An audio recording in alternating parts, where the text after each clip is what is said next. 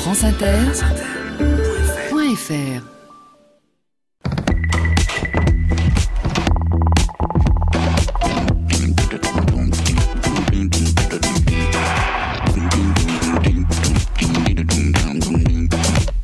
Bonjour à tous. Sur les épaules de Darwin, sur les épaules des géants. Se tenir sur les épaules des géants et voir plus loin. Voir dans l'invisible, à travers l'espace à travers le temps. Voir par-delà les apparences. Pouvoir s'évader du présent et voyager à travers le temps, remonter vers le passé à contre-courant, de génération en génération, d'origine en origine, vers nos origines premières, à travers le long écoulement des âges, à travers la longue aventure qui nous a donné naissance. Remonter aux jours anciens où nos lointains ancêtres ont commencé à apprivoiser la nature, à tisser un lien étroit avec certains des animaux qui les entouraient. Le plus ancien vestige découvert à ce jour d'un animal apprivoisé ou domestiqué par une population humaine a été décrit en 2011 dans une étude publiée dans PLOS ONE. Il s'agit d'un chien, un descendant de loup, découvert dans la grotte de Razboynikia, dans les monts Altaï, en Sibérie. Il vivait il y a 33 000 ans. C'est la période où, très loin de là, dans d'autres populations de chasseurs-cueilleurs, des artistes de la période orignacienne peignaient sur les parois de la grotte Chauvet, la caverne ornée du pont d'Arc, les splendides peintures de plus de 400 animaux sauvages et apposaient sur les parois de pierre les empreintes de leurs mains. C'est la période où, à 12 000 kilomètres de là, dans l'île de Sulawesi, en Indonésie, d'autres artistes peignaient des peintures d'animaux sur les parois des grottes de Leang Barugavia et de Leang Tipungseng, après avoir apposé sur ces parois durant 5000 ans les empreintes de leurs mains réalisées en pochoirs cernés de pigments rouges.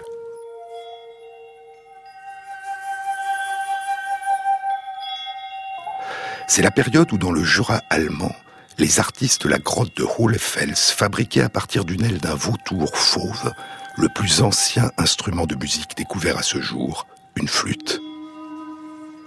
Orner les parois des cavernes de bouleversantes peintures, fabriquer des instruments de musique et en jouer, apprivoiser des loups.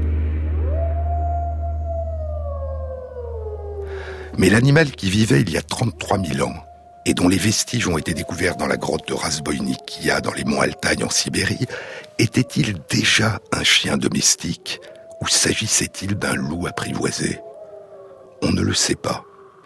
Tous les chiens d'aujourd'hui sont des descendants de loups gris, Canis lupus. Et les animaux qui étaient sans ambiguïté des chiens, des descendants de loups gris domestiqués, et dont les vestiges les plus anciens ont été découverts à ce jour, vivaient il y a environ 15 000 ans en Eurasie de l'Ouest, en Europe et au Moyen-Orient, et il y a environ 12 500 ans en Eurasie de l'Est, en Chine, au Kamtchatka et à l'est de la Sibérie. C'est la période où les artistes chasseurs-cueilleurs de la période magdalénienne réalisaient de merveilleuses peintures sur les parois de la grotte d'Altamira, à Santia del Mar, au nord de l'Espagne. C'est avant la naissance de l'agriculture au Moyen-Orient et en Chine. Mais où, dans quelle région du monde a eu lieu la première domestication des loups? Et dans quelle région du monde ont vécu les ancêtres de tous les chiens qui nous entourent aujourd'hui? En Eurasie de l'Ouest, en Europe et au Moyen-Orient, ou en Chine, au Kamtchatka, ou à l'est de la Sibérie? Depuis moins d'une dizaine d'années, cette question a donné lieu à des réponses contradictoires et à des débats passionnés. Ainsi, par exemple, les études réalisées par Peter Savolainen de l'Institut royal de technologie de Stockholm en Suède et ses collègues, des études fondées sur l'analyse de portions d'ADN de plus de 1500 chiens qui vivent aujourd'hui dans différentes régions du monde, ont suggéré que les ancêtres de tous les chiens d'aujourd'hui ont vécu en Chine, au sud du fleuve Yangtze. Alors que les études réalisées par Robert Wayne de l'Université de Californie Los Angeles et ses collègues, des études fondées sur la comparaison d'ADN ancien isolé de vestiges de 18 chiens et loups et d'ADN isolé de chiens et de loups vivant aujourd'hui dans différentes régions du monde ont suggéré que les ancêtres de tous les chiens d'aujourd'hui ont vécu en Europe. Et Peter Savolainen et Robert Wayne ont exposé dans la presse grand public les raisons pour lesquelles ils considèrent chacun avoir raison et les raisons pour lesquelles ils considèrent que les autres se trompent.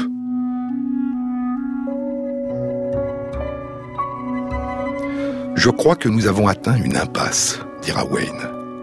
Et en 2012, Gregor Larson de l'université Oxford et Keith Dobney de l'université d'Aberdeen en Grande-Bretagne, qui avaient travaillé ensemble sur l'origine de la domestication des cochons, décident de réunir la plupart des chercheurs qui travaillent sur l'origine des chiens. Ils se disent que les crédits qui permettent de réaliser des recherches sont une bonne incitation à la collaboration et ils proposent un projet de recherche à différentes agences de recherche européennes et obtiennent un financement. Et à la fin de l'année 2013, ils réunissent autour de leur projet une quinzaine de collaborateurs, dont Peter Savolainen et Robert Wayne. Les deux adversaires semblent s'être réconciliés. Je suis disposé à accepter un résultat différent du mien, dit Savolainen. S'il s'avère que je me suis trompé, ce sera un peu embarrassant, mais la science, c'est essayer de découvrir la vérité. Même si ce que nous découvrons contredit mon hypothèse, dit Wayne, j'en serai heureux. Ce que je veux, c'est une réponse. En 2015, le projet réunit une cinquantaine de chercheurs dans différentes disciplines, des spécialistes des chiens, des spécialistes de la domestication des animaux, de l'archéologie, de la génétique et de l'analyse de l'ADN ancien. Le 2 septembre 2016, une étude animée par Gregor Larson de l'Université Oxford et par Daniel Badley du Trinity College à Dublin en Irlande est publiée dans Science. Elle était réalisée par Laurent Franz, Victoria Malin, en collaboration avec 25 autres chercheurs de France, de l'École normale supérieure de Lyon, du Muséum national d'histoire naturelle et de l'Université de Rennes, d'Allemagne, de Grande-Bretagne, des États-Unis, de Suède, de Hongrie, de Roumanie et de Russie. Ni Peter Savolainen ni Robert Wayne n'ont participé à cette étude. Les chercheurs ont établi et analysé la séquence complète de l'ADN ancien isolé à partir d'un os de l'oreille interne d'un chien qui vivait à la période du néolithique, il y a 4800 ans, le chien de New Grange.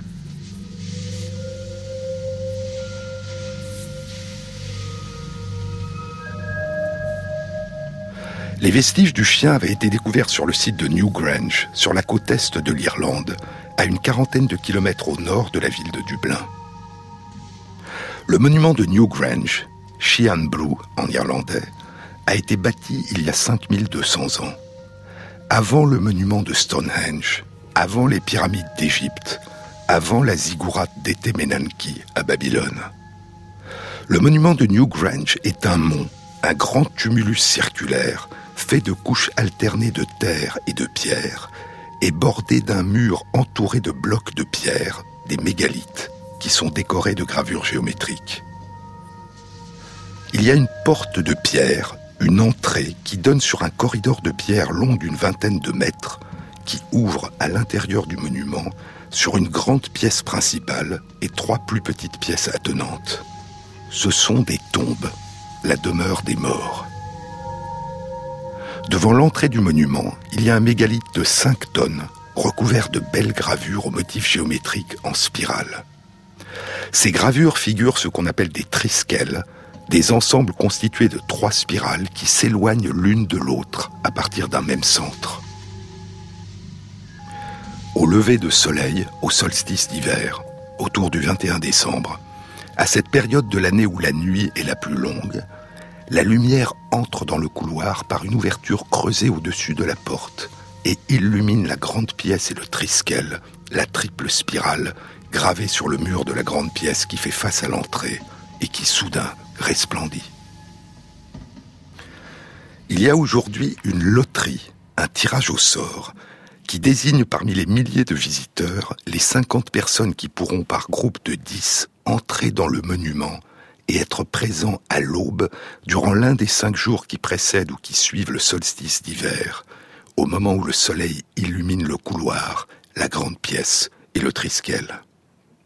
Et ces personnes pourront ainsi tenter de revivre, si les nuages n'obscurcissent pas le ciel, ce que vivaient ceux qui pénétraient dans le monument il y a plus de 5000 ans, sans savoir la signification qu'ils attribuaient en ces temps-là à cette cérémonie, ni la nature des émotions, des pensées, des désirs, des craintes ou des rêves qui devaient alors surgir en eux.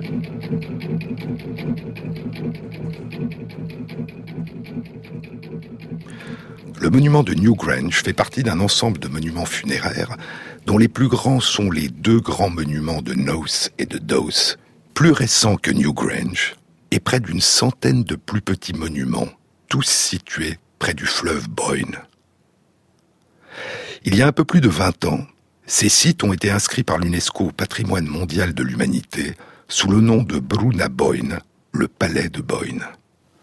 Il y a 4800 ans, à la période où vivait le chien dont les vestiges ont été découverts dans le monument de Newgrange, commençait à être bâti au sud de l'Angleterre, au bord de la rivière Avon, le monument le plus spectaculaire et le plus célèbre de la culture qu'on a appelée la culture de l'archipel des Orcades, la culture des Orcades, le mystérieux et splendide site de Stonehenge.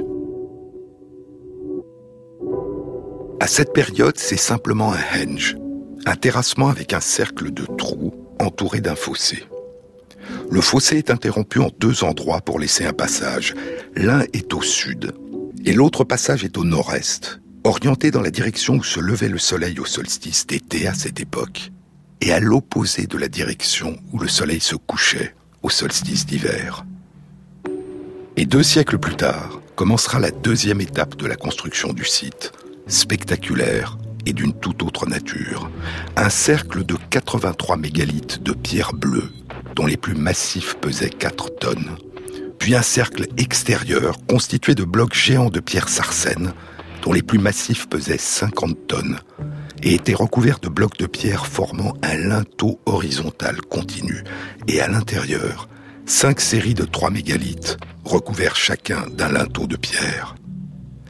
Mais revenons au chien de Newgrange les chercheurs ont analysé la totalité de son ADN et l'ont comparé à l'analyse d'une partie de l'ADN ancien de 59 chiens qui vivaient dans différentes régions d'Europe à différentes périodes comprises entre il y a 3000 ans et 14 000 ans, et à l'analyse de la totalité de l'ADN de 80 chiens modernes, et à l'analyse d'une partie de l'ADN de 605 autres chiens modernes de différentes variétés et de la plupart des régions du monde. Les résultats suggèrent qu'il y a eu au moins deux épisodes différents de domestication initiale des loups gris, aujourd'hui disparus. Un épisode de domestication en Europe et l'autre en Asie de l'Est. Les loups domestiqués en Europe ont donné naissance à des chiens européens anciens et les loups domestiqués en Asie de l'Est ont donné naissance à des chiens asiatiques anciens. Et les résultats suggèrent qu'à une période comprise entre il y a 14 000 ans et il y a 6400 ans, une petite partie des chiens d'Asie de l'Est ont migré vers l'Ouest, accompagnant vraisemblablement des migrations humaines. Et ces chiens d'Asie de l'Est ont alors remplacé les anciennes populations de chiens européens qui y résidaient. Et c'est le cas du chien de Newgrange, qui vivait en Irlande il y a 4800 ans et qui est un descendant des chiens d'Asie de l'Est qui ont migré en Europe. Mais il conserve dans son ADN des traces d'une ancienne population de chiens différente des chiens modernes et des loups modernes, qui est probablement l'ancienne population des chiens d'Europe avec lesquels les chiens originaires d'Asie de l'Est se sont unis avant qu'ils ne disparaissent. Et ainsi, L'ensemble des chiens d'aujourd'hui, de par le monde, seraient les descendants des chiens qui ont été domestiqués à partir de loups gris en Asie de l'Est. Mais, concluent les chercheurs, ce scénario demeure encore une hypothèse. Et des études ultérieures permettront de confirmer si la domestication des chiens a bien eu lieu au moins deux fois, de manière indépendante, dans deux régions lointaines du monde, il y a au moins 15 000 ans, et probablement plus tôt encore. Isn't anybody gonna move? Isn't anybody gonna move? Stick around, baby, don't leave too soon. Cause you can stay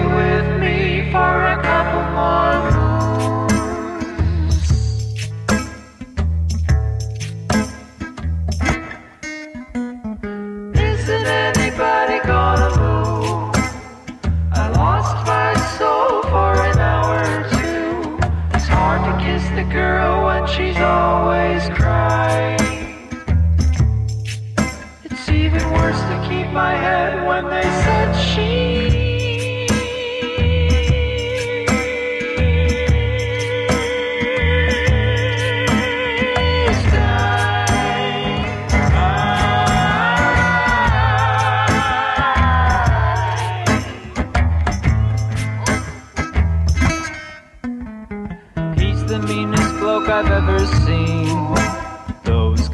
concentrating, dilated pupils turn green when he looks upon me and my white guitar.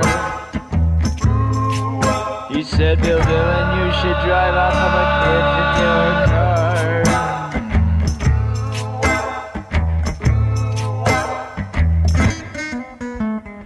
When am I gonna find the time to breathe?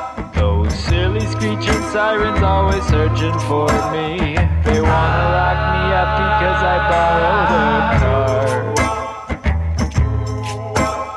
It gets my blood boiling like a bucket of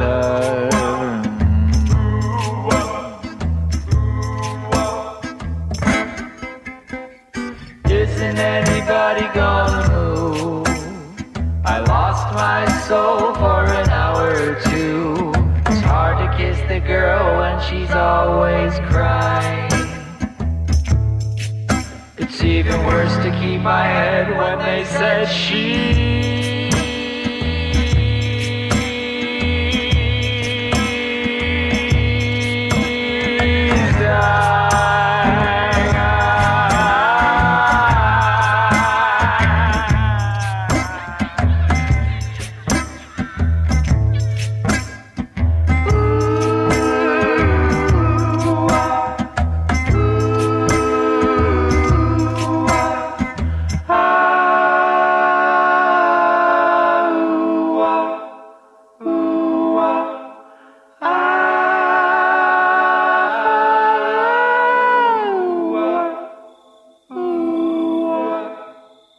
Les épaules de Darwin, Jean-Claude Amezen sur France Inter. Le premier animal sauvage qui a été apprivoisé puis domestiqué par nos ancêtres et dont les descendants se sont propagés jusqu'à nous est le loup, le loup gris. C'était il y a plus de 15 000 ans, à une période où nos ancêtres étaient des chasseurs-cueilleurs. Et il est probable que cette relation particulière avec les êtres humains a été initiée par des loups eux-mêmes qui sont venus se nourrir des restes jetés près des campements humains. La première utilité pour nos ancêtres de ces loups qui s'aventuraient à leur voisinage a probablement été un rôle de sentinelle. Le fait qu'ils se mettaient à hurler lorsque des animaux sauvages ou des chasseurs-cueilleurs appartenant à d'autres groupes approchaient la nuit du campement. Puis, les premiers loups apprivoisés auraient accompagné les hommes à la chasse, les conduisant à adopter de nouvelles stratégies de chasse fondées sur la participation de ses compagnons carnassiers. L'émergence progressive d'un contrôle plus ou moins intentionnel exercé par nos ancêtres sur la reproduction de ces loups apprivoisés aurait ensuite favorisé par une forme de sélection artificielle la propagation chez les descendants de ces loups d'une plus grande sociabilité, d'une plus grande obéissance et d'un plus grand attachement à ses maîtres et a progressivement transformé le gardien et chasseur en meilleur ami de l'homme. L'élevage intensif qui a donné naissance aux plus de 400 variétés différentes de chiens répertoriés aujourd'hui et qui sont des chiens d'apparence et de comportement parfois si différents semble être beaucoup plus tardive. Cet élevage intensif semble n'avoir commencé en différents endroits du monde qu'il y a environ 3000 à 4000 ans. Mais les relations sociales et affectives entre les humains et les chiens sont anciennes. La première étude qui en témoigne a été publiée en 1978 en Nature par Simon Davis du département de zoologie de l'Université de Jérusalem et François Vallat du Centre de recherche préhistorique français de Jérusalem. Elle concernait une tombe datant d'il y a 12 000 ans, dans un grand cimetière natoufien, sur le site de Ein Malaha, au nord d'Israël, à 25 km au nord du lac de Tibériade, près d'un lac ancien, le lac Roulet. C'est sur les bords de ce lac, le lac Roulet, que s'étaient déjà installés très longtemps avant, sur le site de Gesher Benot Yaakov, nos lointains ancêtres ou cousins les hominines, 500 000 ans avant l'émergence des premiers hommes et des premières femmes modernes en Afrique, et 600 000 ans avant leur première sortie d'Afrique. Et c'est sur le site de Gesher Benot Yaakov qu'ont été découvertes les traces les plus anciennes à ce jour de la domestication du feu. C'était il y a 700 000 ans. Beaucoup plus tard, il y a 12 000 ans, des Natoufiens construiront leur village, au bord du lac Roulet.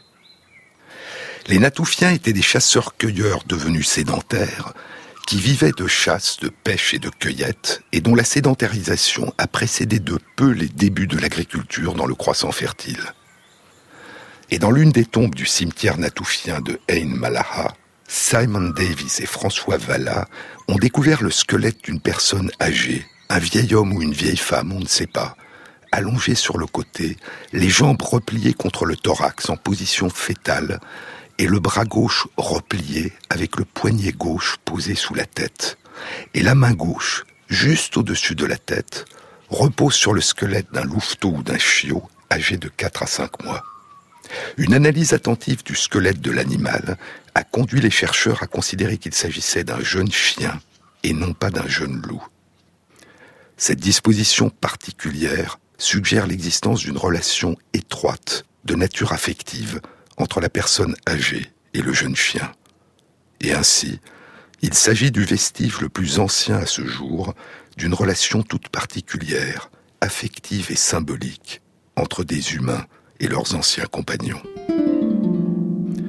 Beaucoup plus tard, il y a un peu moins de 3000 ans, la nature profondément émouvante de cet attachement, présentée cette fois autant du point de vue du chien que du point de vue humain, sera révélée dans un récit, un merveilleux récit. L'épopée, dit la philosophe Barbara Cassin, l'épopée composée par un poète aveugle qui n'a sans doute jamais existé, l'Odyssée, qui fonde avec l'Iliade la langue et la culture grecque.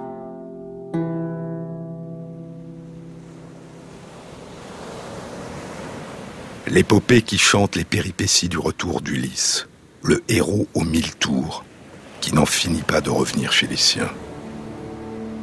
Au treizième chant de l'Odyssée, Ulysse est enfin de retour sur le sol d'Ithaque, son île natale.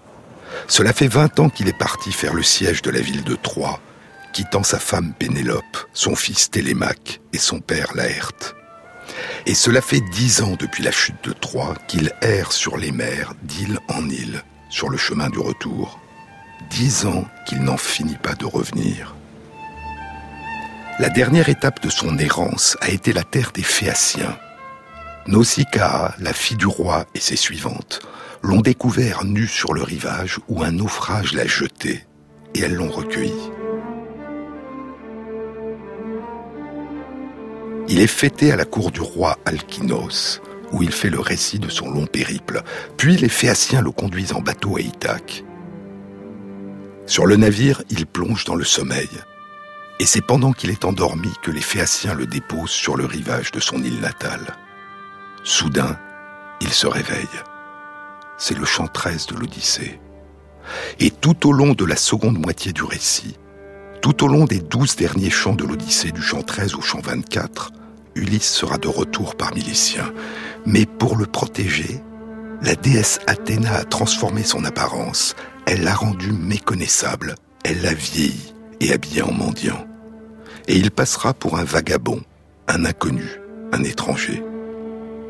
Ce n'est qu'à l'avant-dernier chant, le chant 23, après qu'il a accompli sa vengeance et tué les prétendants, que Pénélope saura qu'Ulysse est de retour. Et ce n'est qu'au dernier chant qu'il révélera à tous son identité. Le seul à qui il avait révélé son identité après son retour à Ithaque, c'est son fils, Télémaque. Mais malgré sa transformation, deux êtres vont le reconnaître. L'une est sa fidèle nourrice, Euryclée. C'est au chant 19 de l'Odyssée, dans le palais où Pénélope reçoit le mendiant avec bonté et demande à Euryclée de lui laver les pieds. C'est à la démarche et à la voix d'Ulysse puis à la cicatrice ancienne de la blessure à la jambe que lui avait faite un sanglier, qu'elle le reconnaîtra lorsqu'elle touchera la cicatrice. Mais un autre déjà l'avait reconnu avant. C'est au chant 17 de l'Odyssée. De son berceau de brume à peine était sortie l'aurore aux doigts de rose, que le fils du divin Ulysse, Télémaque, après s'être chaussé de ses belles sandales, prenait sa forte lance pour se rendre à la ville. Puis, Ulysse part à son tour vers le palais, en compagnie de son fidèle porcher Eumée, qui ne l'a pas reconnu. Ils parlent en marchant, et pendant qu'ils échangent ces paroles entre eux, dit Homère, pendant qu'ils échangent ces paroles entre eux, un chien couché leva la tête et les oreilles. C'était Argos. Argos, le chien que le vaillant Ulysse achevait d'élever quand il lui fallut partir vers la ville de Troie. Avec les jeunes gens, Argos avait vécu courant le cerf, le lièvre et les chèvres sauvages. Négligé désormais en l'absence de son maître, il gisait étendu au devant du portail, sur un tas de fumier. C'était là qu'Argos était couché. En l'homme qui venait, il reconnut Ulysse, et remuant la queue, il coucha les deux oreilles. Mais la force lui manqua pour approcher son maître. Ulysse l'avait vu. Il détourna la tête en essuyant des larmes. Et pour mieux se cacher d'Eumée, qui ne voit rien, il lui demande quel est l'étrange chien couché sur ce fumier. Et Eumée lui dit c'est le chien de ce maître qui mourut loin de nous. Puis ils entrent dans le palais. Est-ce l'odeur d'Ulysse, sa démarche, ses gestes, le son de sa voix qui a éveillé la mémoire de son fidèle Argos? Argos, son vieux chien, a vu et reconnu dans le vieux mendiant en haillons ce que personne n'avait vu. Quelque chose en Ulysse qui n'avait pas changé, malgré les vingt ans et malgré les transformations qu'Athéna avait opérées. Puis, le vieil Argos meurt soudain. Est-ce d'émotion, de joie d'avoir enfin retrouvé Ulysse Ou bien du regret, de la mélancolie, de la profonde tristesse d'avoir si longtemps attendu son retour? Argos n'était plus, nous dit Homère. Les ombres de la mort avaient couvert ses yeux, qui venaient de revoir Ulysse après vingt ans. Ils se sont reconnus. Argos a remué la queue et couché ses oreilles. Ulysse a détourné la tête en essuyant des larmes. Et l'écrivain Roger Grenier a choisi d'intituler Les larmes d'Ulysse, l'un de ses livres consacrés aux chiens et à leur relation avec les humains.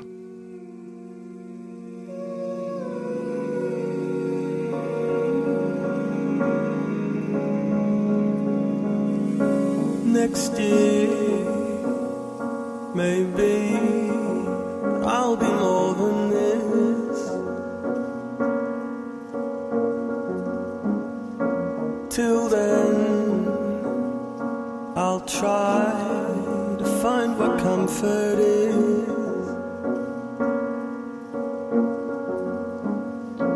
I'll go too slow see what I can see.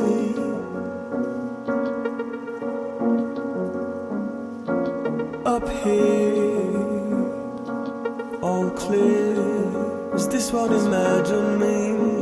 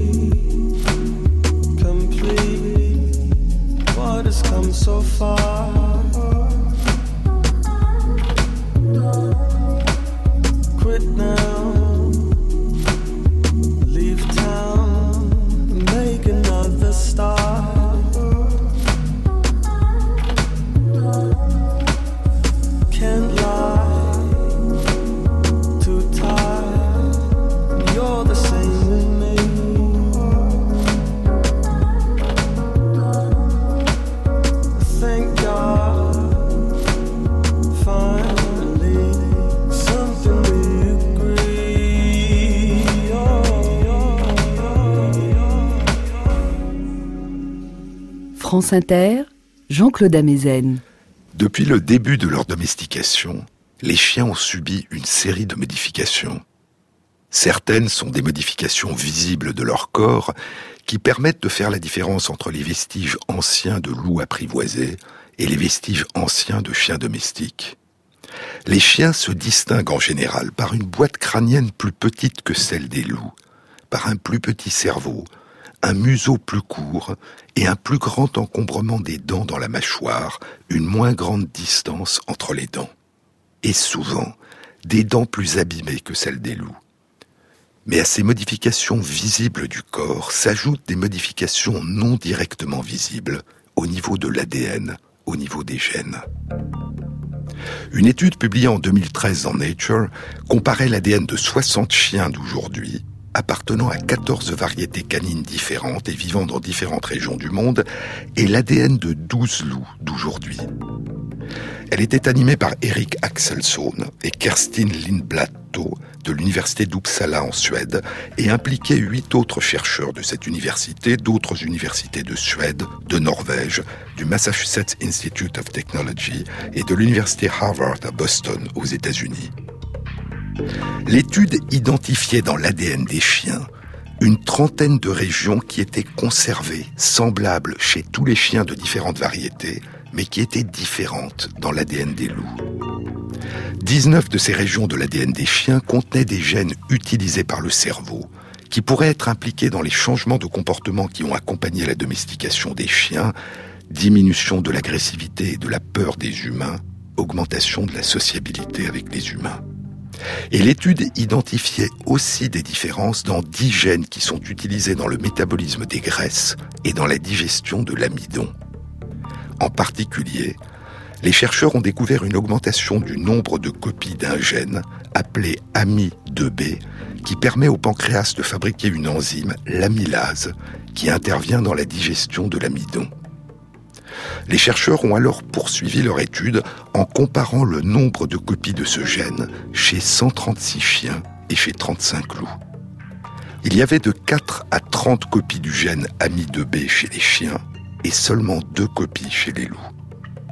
Les chercheurs ont ensuite exploré l'activité de l'enzyme, l'amylase, présente dans des prélèvements de sang, et ont constaté que cette activité était quatre fois et demi plus importante chez les chiens que chez les loups.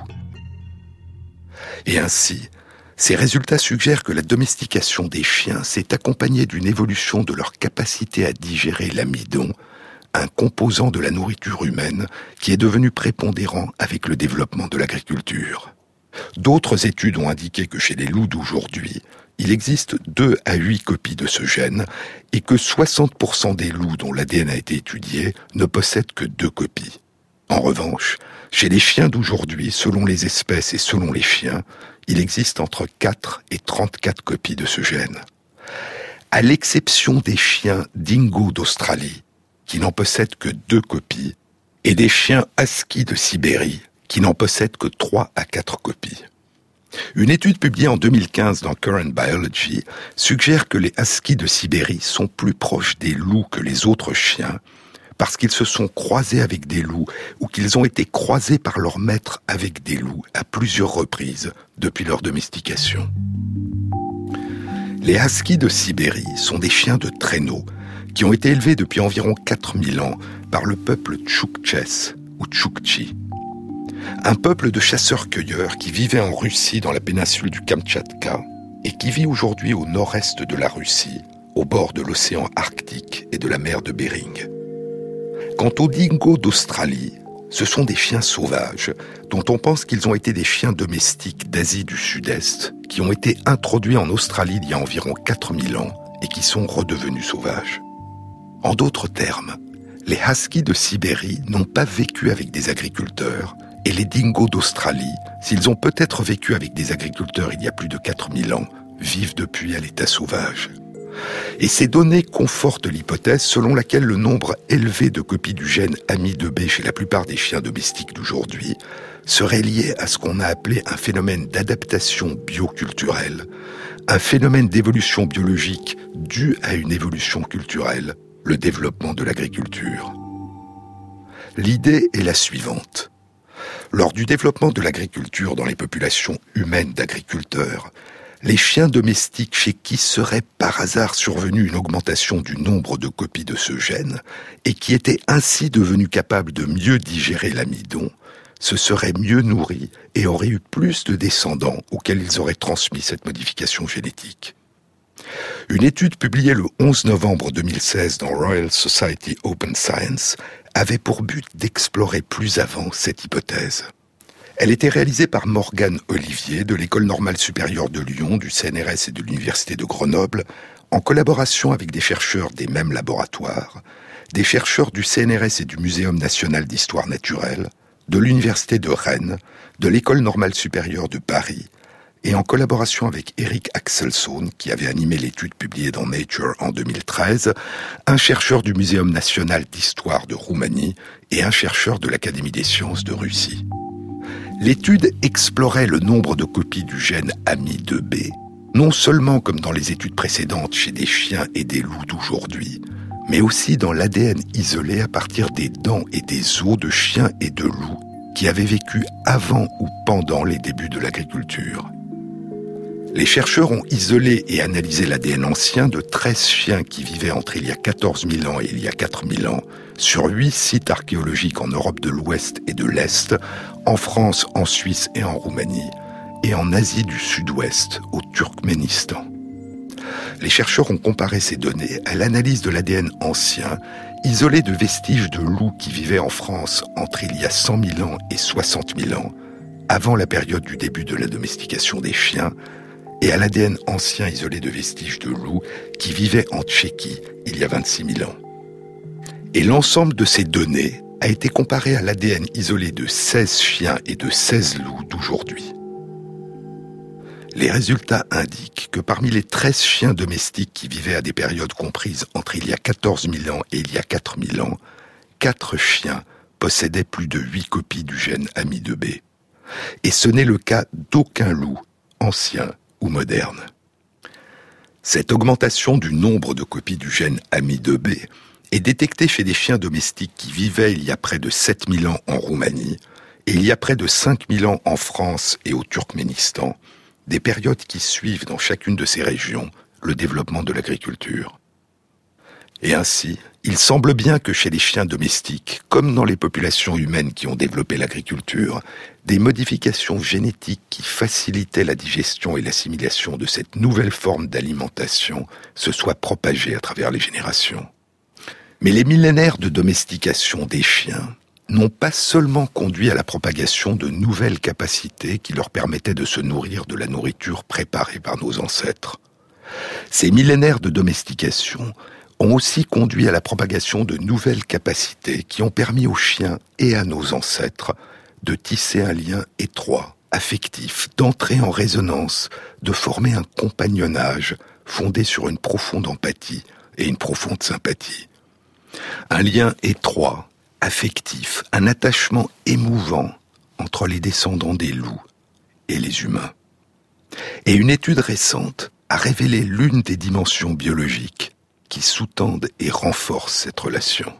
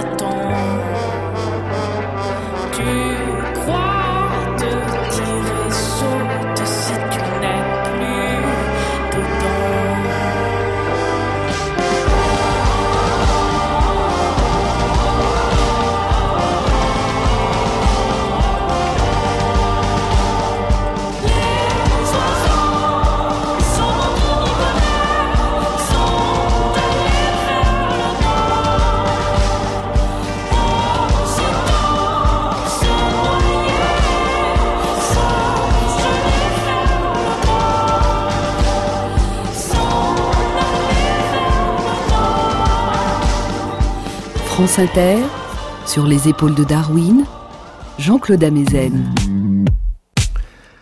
Chercher le regard d'un chien. Regarder un chien dans les yeux. Plonger son regard dans le sien pendant qu'il plonge son regard dans le nôtre. Partager.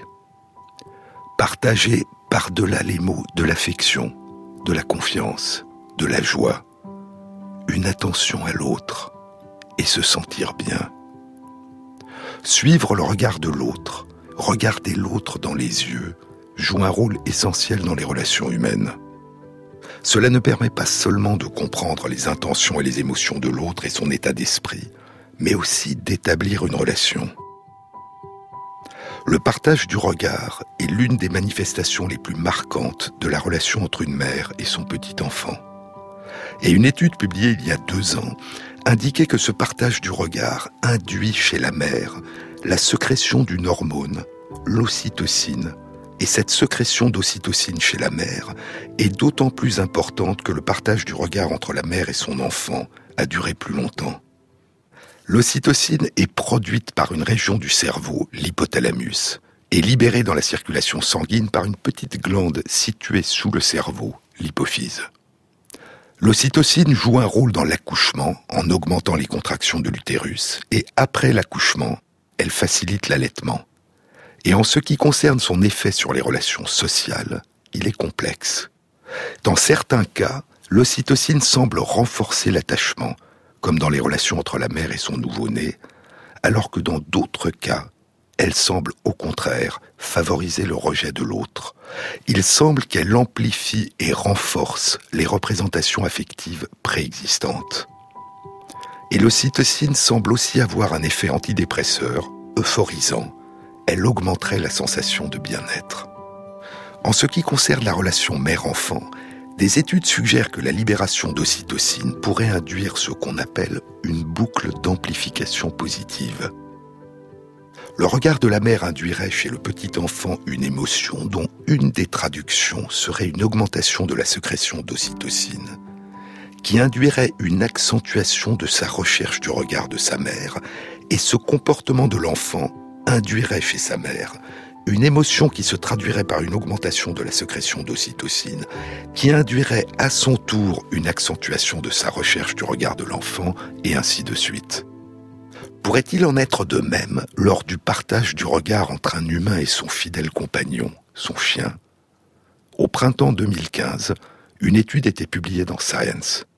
Elle était animée par Takefumi Kikusui de l'université Asabu, à Sagamihara Kanagawa au Japon, et réalisée par Miho Nakasawa et sept collègues de l'université Asabu, de la faculté de médecine Jishi à Toshigi et de l'université de Tokyo. Les chercheurs avaient réalisé leur expérience avec 30 personnes et leurs 30 compagnons, 15 chiens et 15 chiennes de différentes variétés canines. Chaque personne était dans une pièce avec son compagnon et pouvait, durant 5 minutes ou durant 30 minutes, partager le regard avec son compagnon, le caresser ou lui parler. Avant et après chacune de ces séances, les chercheurs ont dosé la quantité d'ocytocine présente dans les urines de la personne et de son chien. Et les résultats indiquent qu'au bout de 30 minutes, il y a eu une augmentation de la sécrétion d'ocytocine chez certaines personnes et chez leurs compagnons. Cette augmentation de la sécrétion d'ocytocine était d'autant plus importante que le temps du partage du regard avait été long. Et elle était d'autant plus importante chez la personne qu'elle était importante chez son chien. En revanche, il n'y avait pas de relation statistiquement significative entre la durée pendant laquelle la personne avait caressé son chien ou pendant laquelle la personne lui avait parlé. Les chercheurs ont exploré à titre de comparaison l'effet des relations entre des loups apprivoisés, élevés dès la naissance par des humains, avec les personnes qui les avaient élevés. Lorsqu'ils étaient en présence durant 30 minutes de leur maître, les loups apprivoisés partageaient rarement le regard de leur maître, et il n'y avait pas d'augmentation de la sécrétion d'ocytocine, ni chez les loups, ni chez leur maître. En revanche, la durée pendant laquelle les personnes parlaient à leur loup apprivoisé et le caressaient était en moyenne semblable à la durée pendant laquelle les personnes parlaient à leur chien et caressaient leur chien. La différence essentielle ne semble donc pas être liée au degré d'affection, de familiarité et de confiance, mais à la durée du partage du regard.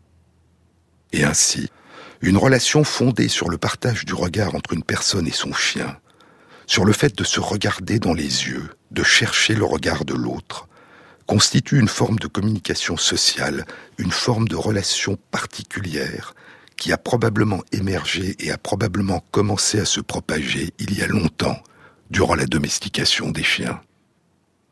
Et cette forme de relation particulière se traduit notamment dans le cerveau du chien comme dans le cerveau de son maître par une augmentation de la sécrétion d'une hormone, l'ocytocine, qui joue probablement un rôle dans le renforcement de cet attachement. Les chercheurs ont ensuite réalisé une deuxième série d'expériences pour explorer l'effet sur les relations entre 27 autres personnes et leurs chiens d'une administration d'ocytocine à leurs chiens. Les chiens, avant d'être mis en présence de leur maître, avaient reçu soit un spray d'ocytocine par voie nasale, soit un spray de sérum physiologique. En plus de leur maître, il y avait dans la pièce deux personnes inconnues du chien. Le but était de comparer l'effet éventuel de l'administration de cytocine sur les relations du chien avec son maître et sur ses relations avec des personnes inconnues. Les résultats indiquent que l'administration préalable de cytocine, mais pas l'administration de sérum physiologique, a pour effet d'augmenter la durée du partage du regard entre le chien et son maître, mais pas entre le chien et les deux personnes qu'il ne connaît pas. Et l'administration préalable d'ocytocine au chien a pour effet d'augmenter la sécrétion d'ocytocine chez son maître, plus que l'administration au chien de sérum physiologique. En d'autres termes, une augmentation de la quantité d'ocytocine chez le chien a pour effet d'augmenter le temps pendant lequel il regarde son maître dans les yeux, et cette durée prolongée de regard partagé induit chez son maître une émotion qui se traduit par une augmentation de sa propre sécrétion d'ocytocine. Mais ces résultats n'ont été obtenus qu'avec des chiennes et pas avec des chiens. La différence essentielle entre cette série d'expériences et la précédente était la présence dans cette dernière de deux personnes inconnues, en plus du maître ou de la maîtresse. Et il est possible que les chiens, contrairement aux chiennes, aient consacré du temps et de l'attention à observer et à surveiller ces personnes inconnues, et de ce fait, moins interagi avec leur maître. Dans leur ensemble, ces résultats suggèrent que l'émergence chez les premiers chiens domestiques d'une induction de sécrétion d'ocytocine en réponse au partage du regard avec un être humain familier a pu jouer un rôle au cours de la domestication dans l'évolution de cet attachement si particulier qui lie tant d'humains à leurs fidèles compagnons. Ce lien entre le partage du regard et la sécrétion d'ocytocine semble aussi être, je vous le disais, une composante importante des relations d'attachement entre la mère et son enfant. Et ainsi, il est possible que notre attachement pour les chiens ait emprunté à l'origine certaines des voies qui interviennent dans l'attachement maternel et parental pour les petits-enfants. Les premiers chiens qui ont par hasard recherché le regard de nos ancêtres ont peut-être eu sur nos ancêtres le même effet que le regard attendrissant de leurs enfants. Nos ancêtres ont alors, à leur tour, recherché le regard de leur premier chien, un regard qui leur donnait de la joie, comme le regard de leurs enfants. Et ce regard partagé entre des humains et les premiers chiens, qui se traduisait chez nos ancêtres par une émotion accompagnée d'une sécrétion d'ocytocine, s'est peut-être à son tour traduit chez leurs compagnons par une émotion accompagnée d'une sécrétion d'ocytocine, créant ainsi entre des membres de deux espèces différentes un lien nouveau qui s'est développé et répandu depuis plus de 15 000 ans. Des études indiquent qu'aujourd'hui, les interactions entre des humains et leurs chiens ont pour effet une diminution du stress et de l'anxiété à la fois chez les chiens et chez leurs compagnons humains. Mais ce lien intime entre nous et nos fidèles compagnons ne repose pas seulement sur le regard. Il implique aussi la parole, la langue et la compréhension de nos langues par nos amis les chiens. Des études très récentes ont révélé la manière dont ils comprennent le sens des mots des langues humaines et le sens émotionnel que nous donnons à nos intonations, et nous le découvrirons dans une prochaine émission.